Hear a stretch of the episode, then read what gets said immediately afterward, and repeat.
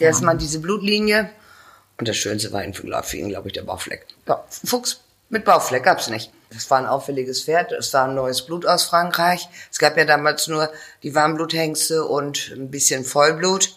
Und dies war eine ganz neue, Anglo-Normanne, eine ganz neue ähm, Zuchtrichtung und Blutführung und ja, später auch ein anderes, moderneres Pferd. Stempelhengste. Väter unserer Reitsportlegenden. Wer sind sie, die bedeutenden Hengste, die der deutschen Pferdezucht ihren Stempel aufgedrückt haben? Wer könnte sich besser an sie erinnern als die Menschen, die ganz nah mit ihnen zusammengelebt haben? Ihre Züchter, Entdecker, Pfleger und Reiter. Wir interessieren uns für die Geschichten der Hengste, ihren Werdegang, ihre Erfolge und ihre Eigenheiten. Jeder Stempelhengst hat eine Geschichte und wir wollen sie erzählen. Stempelhengste. Hallo Ina. Hallo Lynn. Na, hast du schöne Ostern gehabt? Oh, wunderbar. Ich meine, es sind ja gerade besondere Zeiten. Ja. Aber du, ich weiß nicht, wie es dir geht, aber ich habe das Gefühl, sonst an Ostern isst man ja auch viel. Aber durch Corona, oh Gott, also, ja. ich weiß nicht, drei Kilo mehr? Ja, ich äh, bei mir auch ähnlich, ähnlich oh. auf jeden Fall. Und die Pferde, ich meine, denen geht's ja ähnlich, ne? Die tun ja wenig gerade, einfach auch durch Corona ist ja wenig los in den Ställen, keiner trainiert richtig. Ja. Und die stehen dann mit ihren Bäuchen und gucken einen an und. Ja, ja. teilweise auch schon auf den Weiden, also ist ja schon teilweise Weidesaison eröffnet. Ja, ja, ja unsere noch nicht, aber äh, man merkt so, die haben auch durchaus Corona-Ferien. Ja.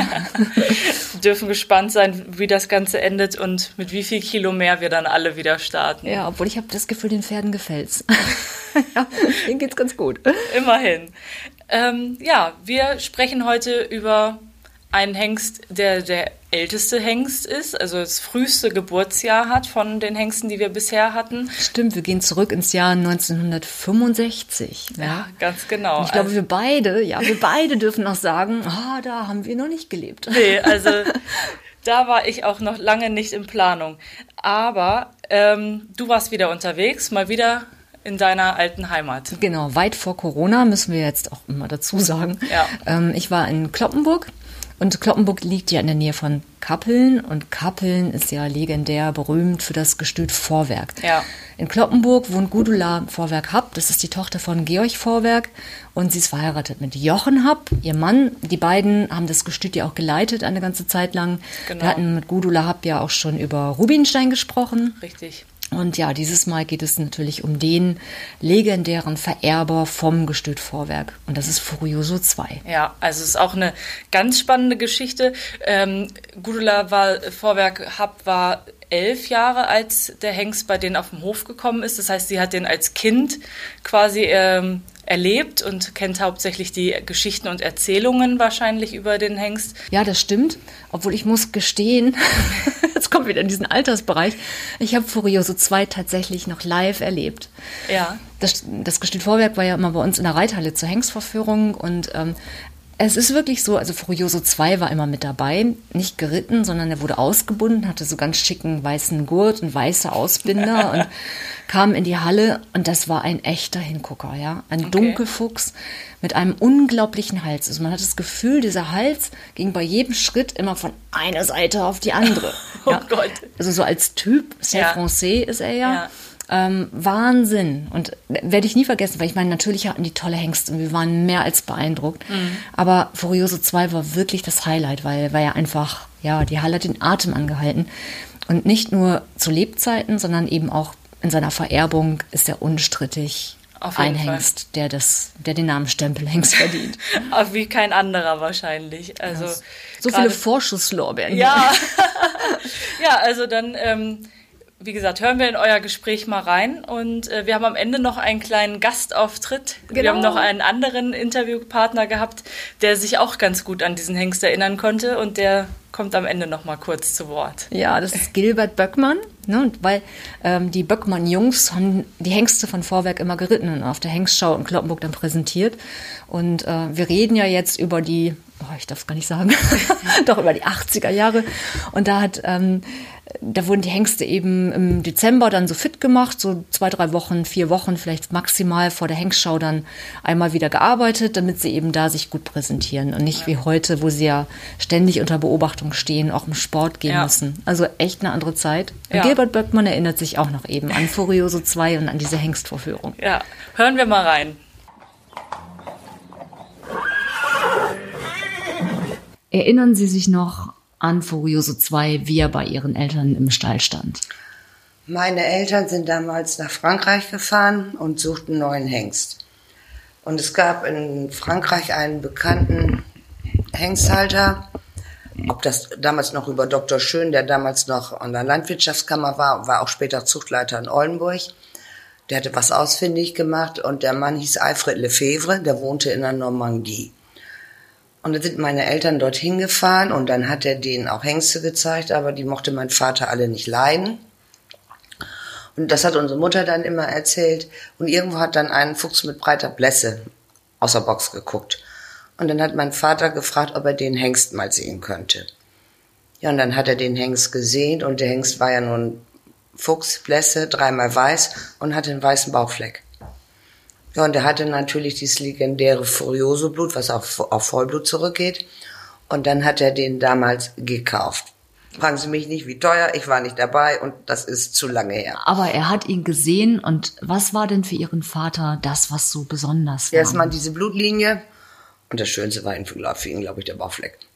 Weil er eben besonders war und ja. aus der Reihe stach. Ja, Fuchs mit Bauchfleck gab's nicht.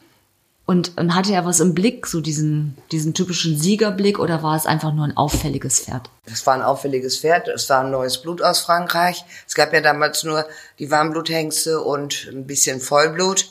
Und dies war eine ganz neue, ein Anglo-Normanne, eine ganz neue hm, Zuchtrichtung und Blutführung und ja, später auch ein anderes, moderneres Pferd. Aber auch eine mutige Entscheidung zu sagen, wir gehen mal diesen Weg und ähm, kreuzen Anglo-Normannen mit rein oder war das einfach nur Liebe auf den ersten Blick und eine mutige Entscheidung? Das weiß ich nicht. Er wollte was Neues haben und es war für Oldenburg das, die Sensation. Und ich muss jetzt lügen. Ein, zwei Jahre später ist Ludwig Kartmann, der war damals in Holtrup Hengsthalter, hat auch einen Furioso-Sohn gekauft, der hieß Futuro. Wo er den gekauft hat, das weiß ich allerdings nicht mehr. Das ist zu lange her. Mm. Aber es sprach sich dann schnell rum. Ähm, die ersten Fohlen überzeugten. Schwiegervater hat es eigentlich immer verstanden, wenn er irgendwo was Besonderes gefunden hatte. Wenn der Hengst auf den Hof kam, stand die erste Stute schon zur Bedeckung. Das war über Mund-zu-Mund-Propaganda weitergegeben. Die wollten alle Erster sein. Erster mit ihrer Stute bei dem jeweiligen Hengst. Und Furioso war auf dem Hof und er kriegte gleich eine Stute zugeführt. So haben früher sprangen die Züchter auf die Junghengste sehr gut an. Ja, Gestüt Vorwerk ist ja auch weltberühmt, kann man sagen, ähm, hat den Reitsport geprägt mit Pferden wie Inshallah, wie Zeus. Piet Bube stand auch auf dem Gestüt. Der war aber nur Pachthengst ein, zwei Jahre von Schulte-Frohlinde vom Grünbeutel. Das, Mehr nicht, das war nicht unser Hengst. Okay, gehört. Das war das Verhältnis zwischen Herrn Schulte-Frohlinde und Schwiegervater. Mhm. Und da hat er gesagt, ist gut, ein, zwei Jahre ja. Stell ich dir den dahin, kriegst einen Reiter mitgeschickt. Aber noch heute kriegt man ja feuchte Augen, wenn man so in den Papieren blättert und ähm, man sieht irgendwo Furioso Abstammung, Inshallah, ja. Zeus-Linie. Ähm, das ist so das Blut, was ja den, den Dressur, aber auch den Springsport nachhaltig geprägt hat. Gut, später kam dann noch Rubinstein dazu. Ähm, einfach legendäre Hengste, die auf ihrem Gestüt standen. Und ihr Vater war, wie man sagen kann, ein richtiger Pferdemensch vermutlich. Hat er mal gesagt, was bei ihm immer auffällig ist? Also worauf achtet er oder war das reines Bauchgefühl, wenn er einen Hengst sah? Interessantes Blut und reines Bauchgefühl. Entweder fängt, äh, springt der Funke über oder nicht. Was ja. bei mir auch. Entweder ja oder nein. Und Ihr Vater? Hatte der einen Lieblingshengst? Ich schätze mal Furiose. Mein Vater ist 88 gestorben. Und Furiose ist 86 gestorben. Furiose ist ja die Periode meines Schwiegervaters. Das war ja sein wesentlichster züchterischer Erfolg in der Pferdezucht, neben anderen Ängsten. Er hat viele Ängste, deshalb, Sie haben ja andere schon erwähnt namentlich, aber er hat ja viele bedeutende Hengste gehabt, aber Furioso war für ihn das Aushängeschild. Und eben auch der Schritt zu sagen, wir kreuzen mal anderes Blut Richtig. und veredeln damit die, die ja. Ja. eher noch schwerer. Und der, der Einfang von Furioso bei uns auf der Station hat die Mut gemacht, weitere Hengste in Frankreich zu kaufen. Nicht? Inshallah oder nachher Zeus. Und der hatte das, weil das schien für ihn der richtige Weg. Aber es ist natürlich schon was Besonderes, ähm, so ein Pferd im Stall gehabt zu haben und man ähm, achtet dann ja auch so ein bisschen auf die Eigenarten vermutlich. Wurde er verwöhnt oder war es damals so, der muss funktionieren und fertig? Nein, die haben normales Fressen gekriegt. Die haben auch damals schon Möhren gekriegt und Heu und Hafer. Und in der Decksaison haben sie ordentlich Eier gekriegt. Weil Eiweiß ja, Rohe Eier. rohe Eier, die Spermienproduktion anregt oder erhöhen soll. Oh, spannende Info. Hat er einen Stallnamen? Furry. Furi. Passend wahrscheinlich zu seinem Charakter. Furioso 2 ist ein Selle Français Hengst von Furioso XX mit sehr viel Vollblutanteil. Geboren wurde der Dunkelfuchs 1965 in Frankreich, wo er von Georg Vorwerk entdeckt und gekauft wurde. 1967 erhielt er seine Körung vom Oldenburger Verband. Außerdem gewann er 1968 den 100-Tage-Test in Adelheidsdorf. Er selbst wurde nie auf Turnieren vorgestellt, darum beläuft sich seine Lebendgewinnsumme auf 0 Euro. Seine Nachkommen hingegen sind bis in den großen Sport erfolgreich und sammelten eine Lebendgewinnsumme von 3,75 Millionen Euro. Insgesamt hat Furioso 2 1467 eingetragene Nachkommen, davon sind 103 in Springen der schweren Klasse erfolgreich. Zu seinen Nachkommen zählen 70 gekörte Söhne und rund 200 eingetragene Zuchtstuten. 1986 ist der Hengst im Alter von 21 Jahren gestorben.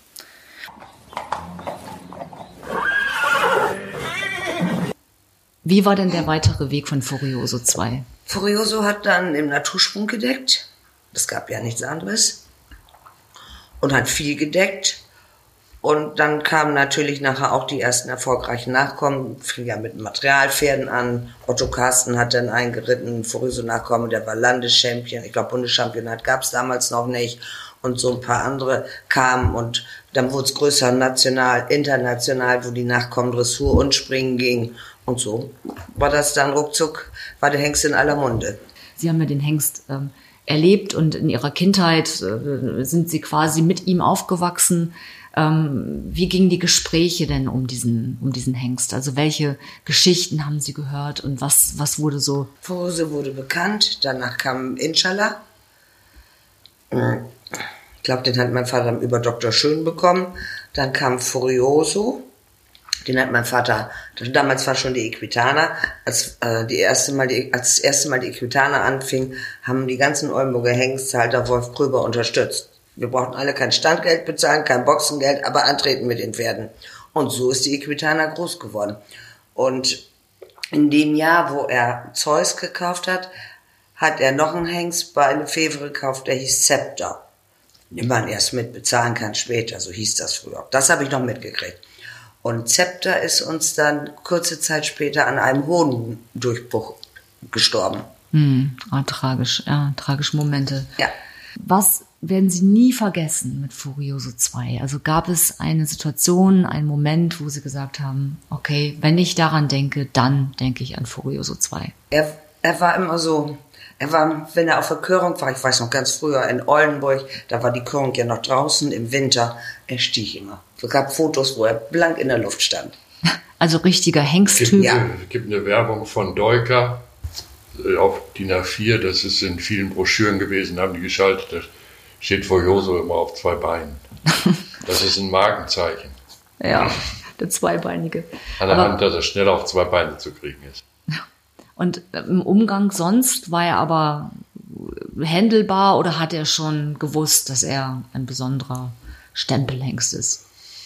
Der war im Umgang ganz, ähm, und auch reitbar, unheimlich äh, in Ordnung und leicht zu bedienen.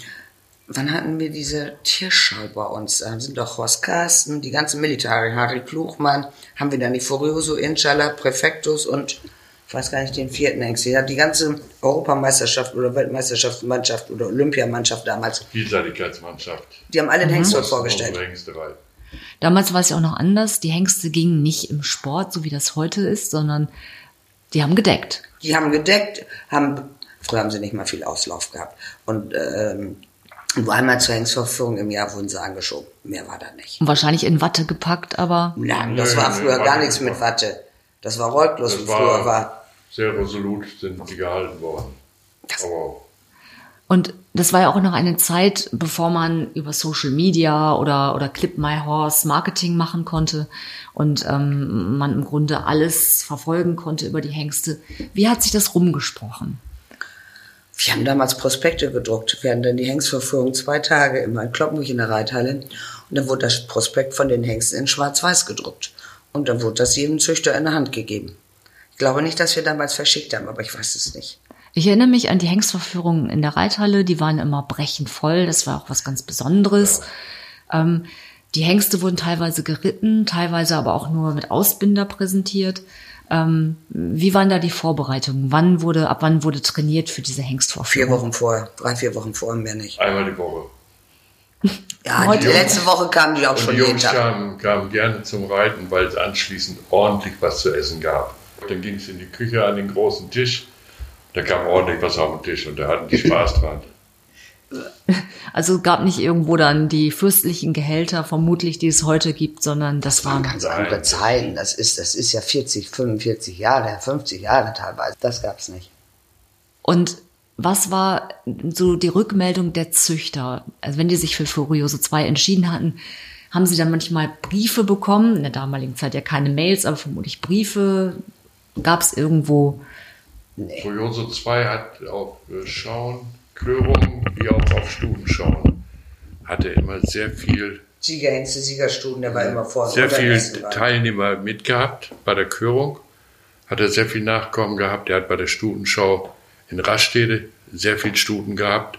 Da gibt es ja Bilder mit acht bis zehn Furioso-Nachkommen in einem Jahrgang, die, im Prämien, die da im Prämienlot waren. Die also den Staatsprämie gekriegt hatten und dann aber in, in Rastede vorgestellt werden konnten. Na, ich glaube, er hatte. Und das war Werbung, der machte, der machte Werbung durch seine Vererbung. Und das spricht sich natürlich rum unter Züchtern. Früher war ja keine Besamung, das heißt, jede Stute musste auf dem Hof gedeckt werden. Erinnern Sie sich an, an Highlights und Lowlights in Bezug auf Furioso 2? Also gab es Momente, die Sie nie vergessen werden? Momente, die man nie vergisst, sind eigentlich die Erfolge der Nachkommen. Herausragende Erfolge der Nachkommen von Furioso, das sind so Highlights.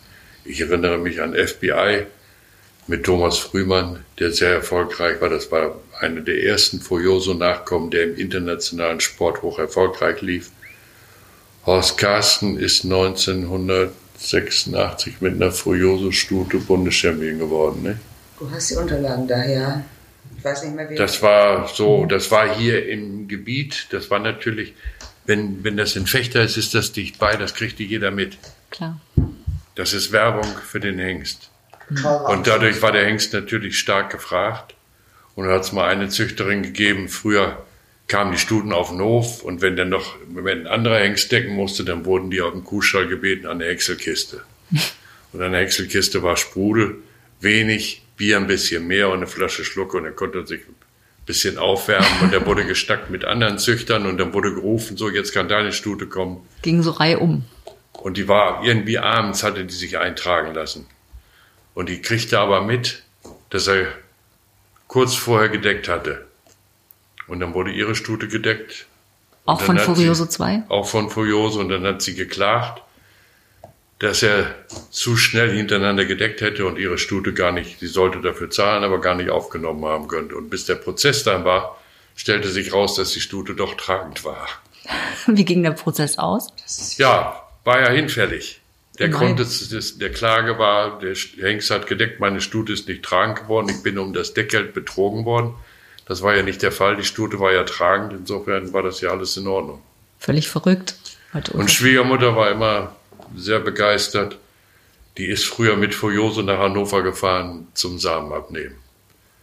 Und Furioso blieb immer länger in Hannover, weil sie am gleichen Tag bei dem zweimal Samen abnehmen konnten und einfrieren konnten. Er hatte so viel, dass es lohnt, ein zweites Mal abzunehmen zum Einfrieren. Sonst macht man eigentlich heute, wenn man einfrieren will, friert man jeden zweiten Tag ein.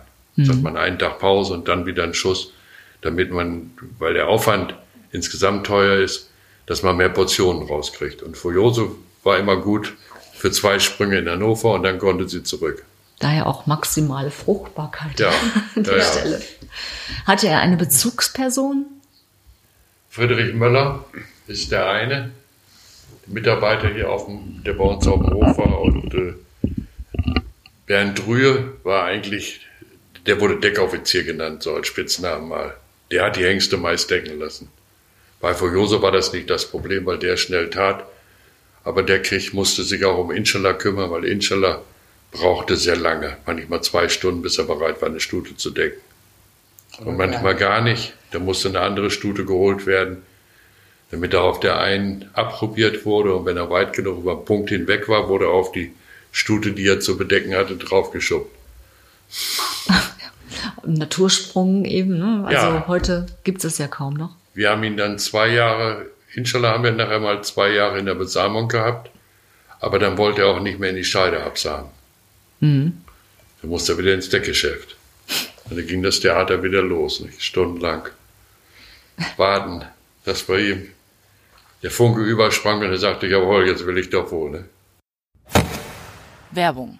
Hufschmied, Pferdewirt oder Tierarzt. Das sind die Berufe, die den meisten im Pferdebereich sofort einfallen. Doch es gibt noch so viele mehr. Mit der Broschüre Beruf Pferd aus dem Paragon Verlag hat man einen guten Überblick über all die Berufe im Pferdebereich. Egal ob Studium, Ausbildung oder Weiterbildung, hier werden die Jobs ausführlich vorgestellt. Dabei liegt ein Fokus auf dem Ausbildungsbereich und den Voraussetzungen und der andere auf dem Berufsalltag. Zum Bestellen einfach auf www.reitsport-magazin.net slash Beruf-Pferd klicken oder dem Link in den Shownotes folgen. Ich meine, eine Legende und ähm, man weiß natürlich, die Lebenserwartung eines Pferdes hat nun mal eine gewisse Zeitspanne. Aber wenn dann der Tag kommt, dann ist es ja doch noch, ja, Das haben wir ja nicht miterlebt. wie haben Sie denn davon erfahren? Vater angerufen, dass es dem Hengst nicht gut geht. Und dann hieß es auf nach Techte. Und eine Kolik gehabt hat oder wie und dann ein Nierenversagen. Ich glaube, operiert haben sie nicht, aber ich weiß es nicht mehr genau. Ich weiß nur, dass er dann in Techte gestorben ist. Dann haben sie noch obduziert in Techte oder so nachgeguckt. Ich meine, dass es Nierenversagen war. Ja, am- am- einer sagt Herzversagen, einer Nieren. Am Herzversagen sterben wir schließlich alle, oder? Ja, ist doch so. Irgendwann ja, das stimmt. Letztendlich. Furioso war dann eigentlich zwei Jahre zu Lea Mecher verpachtet. Wir haben noch im Mai seinen 20. Geburtstag gefeiert und dann ist er jetzt für zwei Jahre ans Gestüt Zangersheide gegangen und ist dann ähm, in Zangersheide gestorben bei Melchior. Wir haben ihn dann noch nach Techte gekarrt und obduziert und dann war es, glaube ich, ein Nierenversagen oder so ähnlich. Das Herz ist noch bei uns auf dem Hof. Das ist auch noch ein Stein und der Name drauf. Das Herz haben wir dann von Techte abgeholt. Und dann auf dem Hof begraben. Ja, nur das Herz, das ganze Pferd ging ja nicht. Klar. Erinnern Sie sich an den Tag? Nee, ich weiß nicht mehr, welchen Monat das war. Das ist schon lange her. Ich habe nur gedacht, einen alten Baum muss man nicht verpflanzen. Obwohl der da bestimmt den Himmel auf Erden gehabt hat.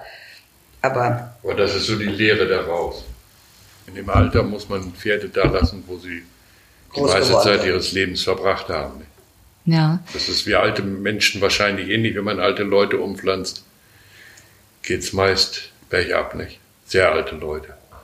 Wenn Sie rückblickend drei Dinge sagen, die Sie mit Furioso 2 in Verbindung bringen, die ihn geprägt haben. Drei Sachen, die für Furioso 2 stehen. Was würde Ihnen da einfallen? Fruchtbarkeit hat er färbt bei den Söhnen und bei den Stuben. Leistungspferde hat er gemacht. Schöne Modelle, sonst selbst nicht so viel Bundeschampion und Siegerstuten oder Siegerhengste. Und er hat das alte Sportpferd ein bisschen moderner gemacht, dadurch, dass er eben Blutanteil hatte. Das darf man ja nicht vergessen. Ja, vielen, vielen Dank Da nicht für. für Ihre Zeit. Kein Problem. Und jetzt Reisen ist tun. Ja, wie wir vorhin schon angekündigt haben, haben wir natürlich auch mit Gilbert Böckmann kurz gesprochen, der sich in noch weit für uns zurückerinnert hat an die Zeit, in der er für das Gestüt Vorwerk äh, die Hengste auf der Hengstvorführung geritten hat. Und ja, er hat auch noch die ein oder andere Erinnerung an diesen besonderen Hengst. Gilbert, du hast für die Hengststation Vorwerk die Hengste damals präsentiert, vorgeführt und auch geritten. An wen erinnerst du dich besonders? Ich erinnere mich besonders, wir haben als Kinder die Jungen die Hengste geritten, weil ich aus der Rudi Rehkamp bei meine Brüder zu Vorwerk hin, das war für uns auch ein Erlebnis, einmal im Jahr, da wurden die nach Weihnachten angefangen, die haben ganzes Jahr nie was gemacht, die haben nur gedeckt, waren sehr fett. Äh, ist, ist so. So, dann durften wir im Januar anfangen und sechs Wochen später war, glaube ich, die Hengstaufführung. Wie alt warst du da? War ich da 16, 17. Es war eine Ehre für uns, dass wir überhaupt mitmachen durften oder da reiten durften. Ja, kann ich mich nur an Furioso haben wir gar nicht mehr geritten, soweit ich weiß. Der war am, am, am mit weißen Geschirr, weiße Bandagen rein. Geritten haben wir noch Inshallah, hat mein Bruder Klaus geritten.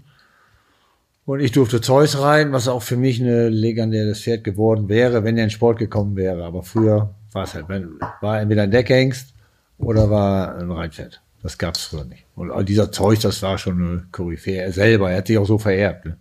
Inshallah auch, der hat dann mehr das so Pferde gemacht oder beides gemacht. Und Furioso war einfach, wenn da neben der Box stand, das war einfach eine Legende. Ne? Das Pferd selber schon, da stand da schon wie so ein, wie so ein Baum, wie so eine große Eiche. Ja. ja, ich erinnere mich an die Hengstvorführungen. Damals im Reitverein Kloppenburg waren die, glaube ich. Mhm. Und Furioso 2 kam rein und der Hals schlug schon immer so rechts und links rüber. Genau. Es war einfach ein massives Tier, obwohl ja. er gar nicht so groß war auch. Genau. Aber es war auch schon eine Erscheinung, einfach auf Deutsch gesagt. Und hat sich natürlich auch dementsprechend immer präsentiert. Hat sich immer so präsentiert, den konntest du auch sonntags, wenn wir geritten haben, bei Vorwärts oder Samstag, den konntest du dreimal am Tag rausholen, der hat sich dreimal am Tag dahingestellt, so, hier bin ich. Und Inshallah war ja ein Anglo-Araber. Anglo, aber der war ein bisschen anderes Pferd, vielleicht ein bisschen weicher, wie Furioso. Ganz anderes, weil er auch mehr Blut hat, war ein Halbblüter. Auf Deutsch gesagt, mit der anglo-arabischen Blut dahinter, war er wie ein Halbblüter. Eine Schönheit vom Pferd, sehr schön zu reiten. Super Reiteigenschaften. Das war schon. Die Hengste, die würden heute auch, wenn es die heute geben würde, die drei, die würden heute genauso decken. Was gab's damals für euch? Irgendwie einen Gutschein von der Eisdiele oder? Nee, bei Hedwig was zu essen. Hedwig war die Schwester von Georg. Vorwerk? Vorwerk. Paula gab's immer nach dem Reiten, wurde immer richtig schön in der Küche am langen Tisch mit allen Reiter, Rudi Rehkamp und wer da noch war, alle und Jochen weiß auch besser. Das war einfach eine Ehre, dass wir reiten durften. Mhm. Prägende Zeit. Prägende, sehr prägende Zeit. Wow, eine vollkommen andere Zeit. Also die Oder? Sache mit den ja. rohen Eiern in der Zuchtsaison, das habe ich so auch noch nie gehört. Und dieser also, Prozess, der war ja auch absurd. Ja, total. Also kann man sich gar nicht mehr vorstellen. Aber gut, ist natürlich auch aus einer Zeit, wo noch nur im Natursprung gedeckt wurde, was jetzt heute ja auch eigentlich einfach überhaupt nicht mehr vorkommt. Ja. Also, und ich sag dir, ich hänge immer noch bei den 3,7 Millionen Euro ähm, ja. Nachkommenslebensgewinnsummen. Das ja. ist ja verrückt. Also ja, zeigt allem, ja, was der geleistet hat, dieser Hengst. Ja, und er selber ja gar nichts. Also er selber hat null. einfach null. Ja. so obwohl, man muss ja sagen, er hat immerhin den, äh, den 100-Tage-Test ja gewonnen in Adelheidsdorf. Ja, aber ne? dafür gibt es ja kein Geld. Ja. Stimmt. Also wirklich ähm, echte Zeitreise heute. Ja, und der nächste Hengst, über den wir sprechen, der hat äh, eine eigene Lebendgewinnsumme, die auch nicht zu verachten ist. Er ist erst kürzlich gestorben, kann man sagen. Ne? Genau, also noch der Neuzeit. Richtig. Äh, und er hat beeindruckende Nachkommen hinterlassen, ja. schon da. Und äh, Genau, ich kann ja verraten, wo wir waren, dann könnt ihr noch ein bisschen rätseln. wir waren nämlich wieder auf dem Klosterhof Medingen. Genau, und äh, wir haben wieder mit Burkhard Wahler, seiner Tochter Theresa gesprochen und ich hatte auch mit Dolph Keller über diesen Hengst gesprochen und ähm, ja, sie alle haben auch zu diesem Hengst eine ganz enge Bindung und es geht um den Nero. Genau. Sein Porträt hängt ja auch in Fechter beim Oldenburger Verband im Treppenaufgang. Ja, ne? der ist auch einfach beeindruckend. Oh. Also so schön. Wahnsinn, ja. Und ich meine auch seine Nachkommen, die haben jetzt oder hinterlassen immer noch Spuren. Es ist ja ein Donnerhall-Sohn ähm, und einer der berühmtesten, würde ich sagen, auch die die heutige Dressurwelt prägen. Ja, genau. Das wird unsere Folge in zwei Wochen sein. Bis dahin äh, abonniert unseren Podcast, folgt uns auf Instagram, schreibt uns gerne euer Feedback auch an podcast.paragon-verlag.de. Und ja, bis dahin. Bleibt gesund. Bis dann. Tschüss. Stempelhengste. Väter unserer Reitsportlegenden.